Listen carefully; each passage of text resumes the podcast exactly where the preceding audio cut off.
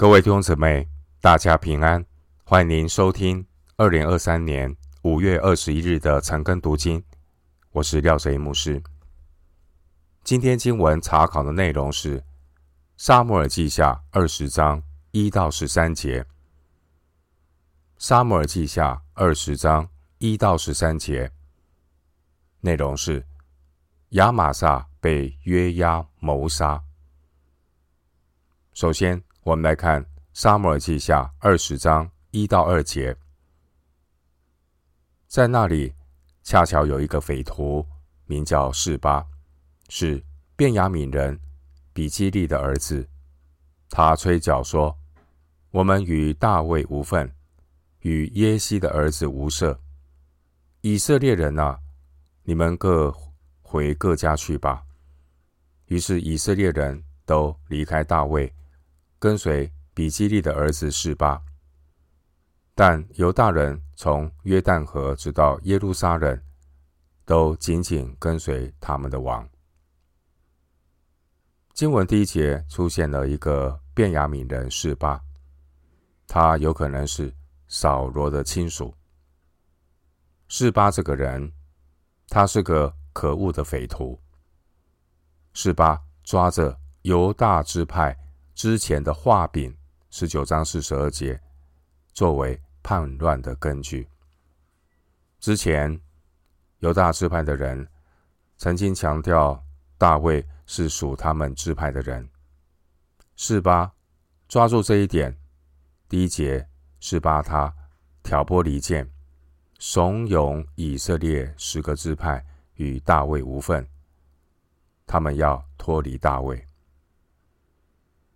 经文第二节，有以色列人就被怂恿去跟随示巴，但从后来的事情发展的情况可以知道，跟随示巴的人只占相对的少数。经文第二节，中文圣经说，以色列人都离开大卫，这些离开大卫的人，其实只是一些。以色列十支派当中的一些异议人士，而当时犹大支派的人却紧紧的跟随大卫。在十九章十七节的经文里，记载有一位趋炎附势的便雅悯人示美。示美他曾经声势浩大的带了一千个便雅悯人来。迎接大卫渡河。十九章二十三节，大卫王就向这个世美起誓。大卫以为这样就可以安抚便雅敏支派，却没有想到，今天的经文第一节说，在那里恰巧有另外一个便雅敏人，名叫示巴。示巴不但不领情，反而利用。北方十个支派与犹太支派之间关于迎接大卫的矛盾，趁机火上浇油，煽动叛乱。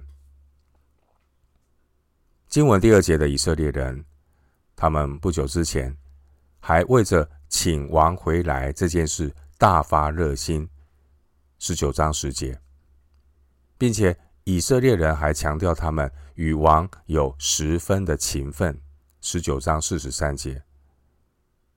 但现在有以色列各支派的一些人，他们因着犹大支派几句强硬的话，就被示巴见缝插针的几句话给挑拨煽动，立刻都离开大卫，跟随比基利的儿子示巴。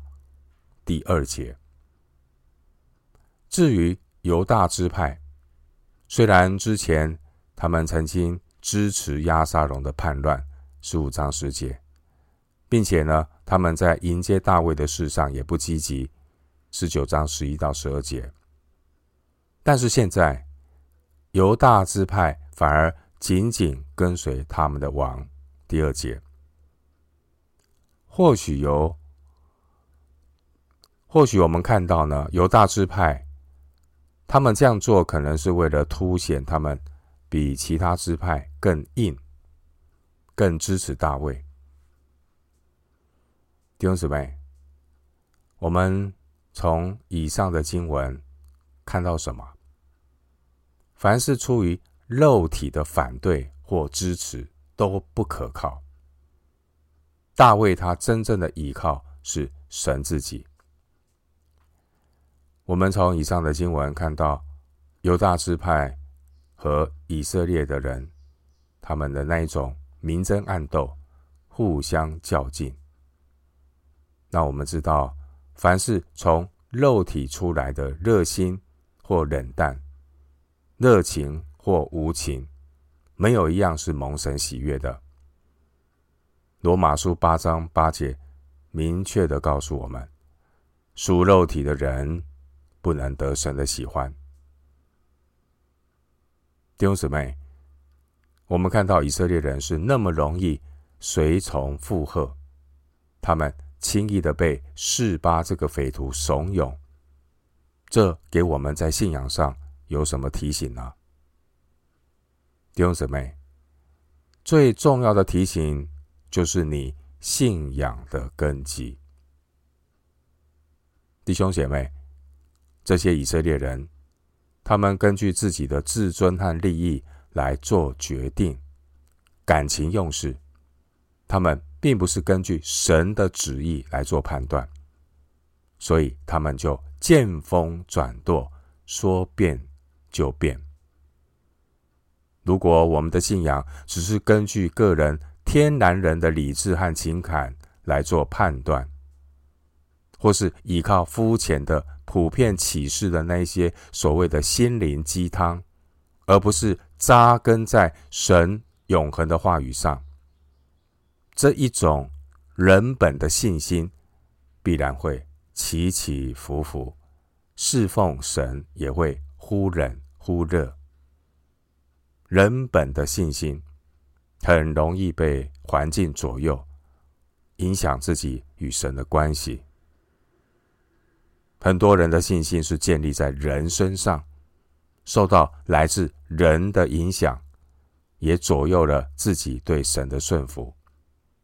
最后的结果就是，中了人的诡计和欺骗的法术，被一切异教之风摇动，飘来飘去，就随从各样的异端。以弗所书四章十四节，弟兄姐妹，人如果没有始终如一的忠心依靠主，与神同行，他的灵性。就很容易起伏不定。千万不要把信心建立在起伏不定的人性上，你必然会失望。坚心倚靠主的人，他必不动摇。回到今天的经文，《撒母耳记下》二十章第三节，大卫王来到耶路撒冷，进了宫殿。就把从前留下看守宫殿的十个妃嫔禁闭在冷宫，养活他们，不与他们亲近。他们如同寡妇被禁，直到死的日子。大卫回到耶路撒冷之后，大卫王找到他留下看守宫殿的十个妃嫔，他们都曾经被押沙龙玷污。大卫就安排他们终身禁闭在冷宫，如同寡妇。第三节的冷宫原文是有警卫的房子。大卫的这十个妃嫔论身份，他们相当是押沙龙的继母，但亚沙龙玷污了他们，所以大卫以为他们不再适任做大卫的妃嫔。因此，就将他们安置在冷宫，只负责为他们养老。回到今天的经文，《撒母耳记下》二十章四到七节，王对亚玛撒说：“你要在三日之内将犹大人招聚的来，你也回到这里来，亚玛撒就去招聚犹大人，却单言过了王所限的日期。大卫对亚比筛说：“现在恐怕比基利的儿子示巴加害于我们，比亚沙龙更甚。你要带领你主的仆人追赶他，免得他得了坚固城，躲避我们。”约押的人和基利提人。比利提人并所有的勇士都跟着亚比筛，从耶路撒冷出去追赶比基利的儿子示巴。这段经文的背景，当时候约押这位勇士，他元帅的位置已经被大卫所替换。大卫让曾经是押沙龙叛军元帅的亚玛撒。来取代约押，统领大卫的军队。经文第四节，大卫王吩咐亚玛撒，要在三天之内将犹大的军兵招聚来，去追拿叛军的领袖示巴。但第五节，亚玛撒呢，却没有在指定的日期内完成任务，这说明。亚玛撒不是一个很称职的元帅，所以没有及时的回报大卫，以致大卫必须果断的做出紧急应变的措施。经文六到七节，大卫吩咐亚比筛去执行命令，带着拣选的人马出去阻止示巴取得坚固城。约押也和亚比筛的人马一同出去。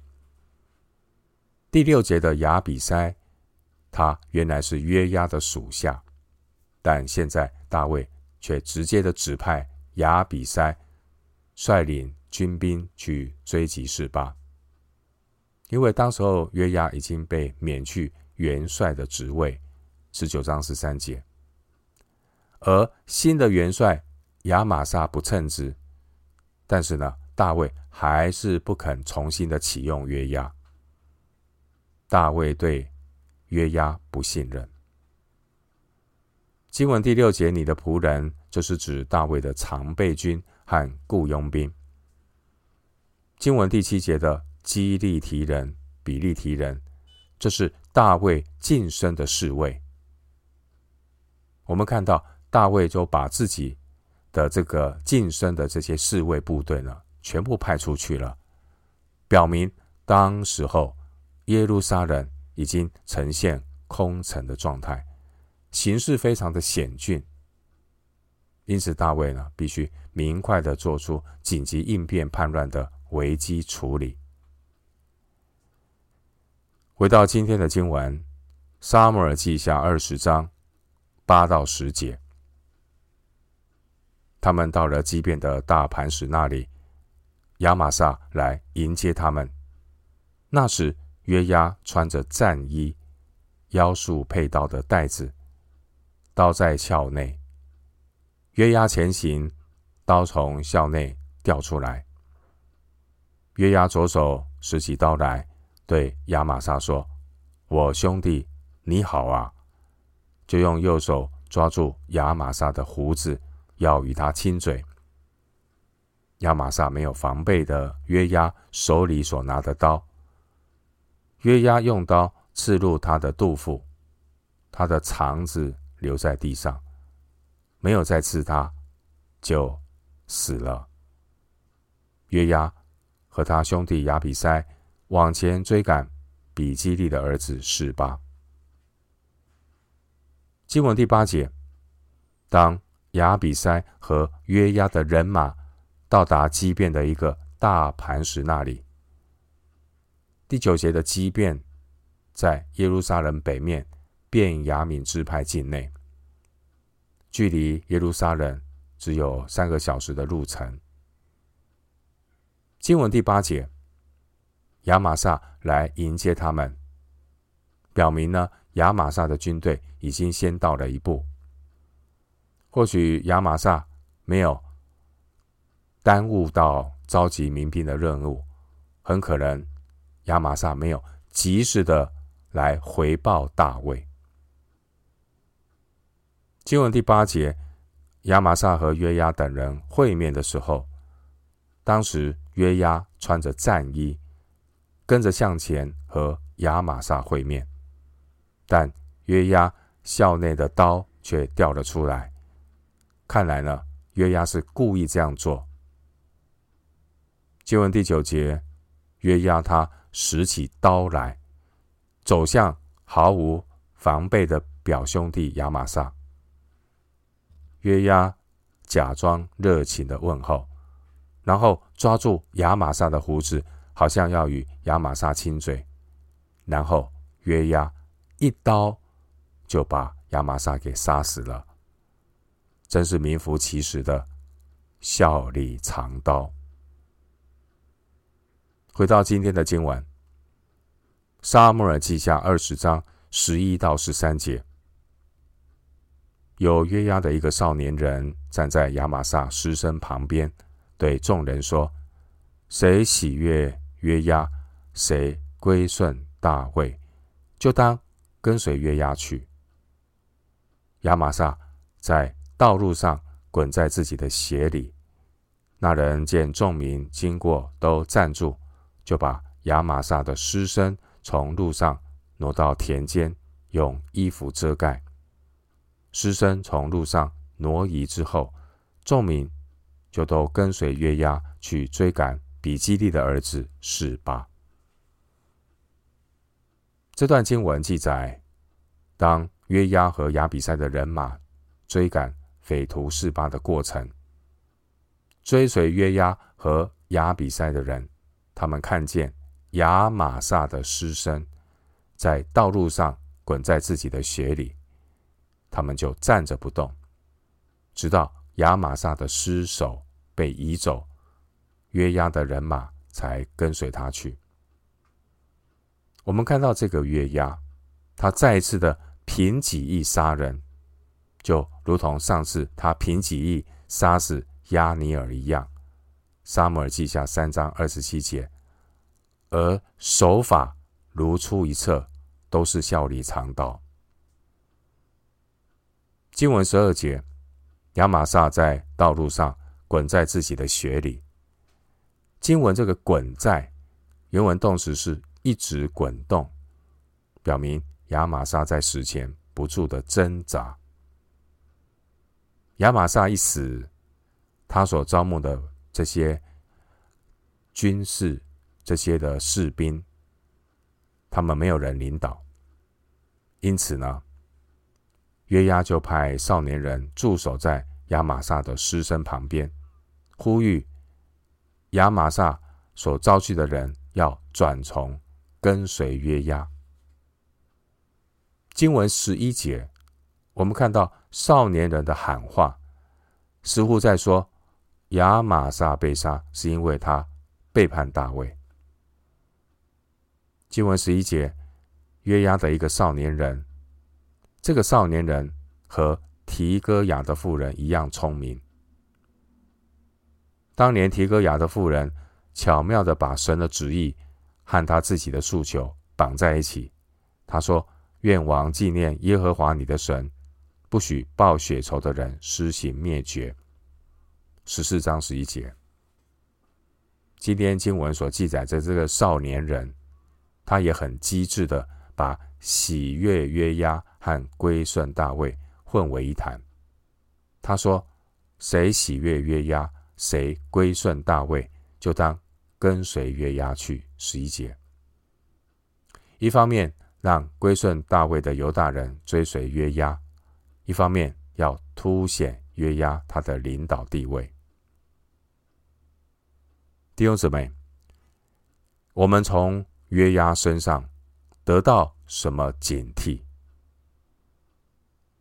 新约圣经路加福音十六章八节说：“今世之子在世事之上，较比光明之子更加聪明。”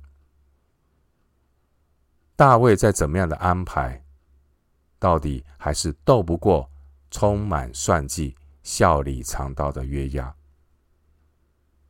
亚玛撒被约押杀死，让统领军队的权柄再次的落到了约押的手中。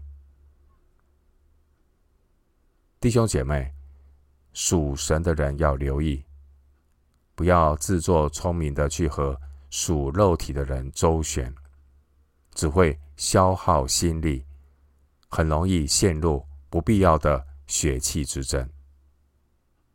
属神的人或许玩不过属肉体的诡计，但是神会帮助敬畏神的人破坏撒旦的诡计。因此，明哲保身之道，就是要紧紧的依靠主，顺着圣灵而行。加拉太书五章十六节，我们不必和诡诈的人玩玩这种耍心机的把戏。属神的人不要玩弄小聪明，因为这样的智慧并不是从上头来的。乃是属地的、属情欲的、属鬼魔的。雅各书三章十五节。另外，雅各书三章十七到十八节说：“唯独从上头来的智慧，先是清洁，后是和平，温良柔顺，满有怜悯，多结善果，没有偏见，没有假冒。”并且使人和平的，是用和平所栽种的义果。最后，牧师以两段的经文作为今天查经的结论。第一段经文，诗篇一百一十八篇八到九节。诗篇一百一十八篇八到九节，投靠耶和华。强势依赖人，投靠耶和华；强势依赖王子。第二处经文，诗篇三十一篇十四到十六节。诗篇三十一篇十四到十六节。耶和华，我仍旧倚靠你。我说，你是我的神，我终身的事在你手中。求你救我脱离仇敌的手和那些逼迫我的人。求你使你的脸光照仆人，凭你的慈爱拯救我。诗篇三十一篇十四到十六节。我们今天经文查考就进行到这里。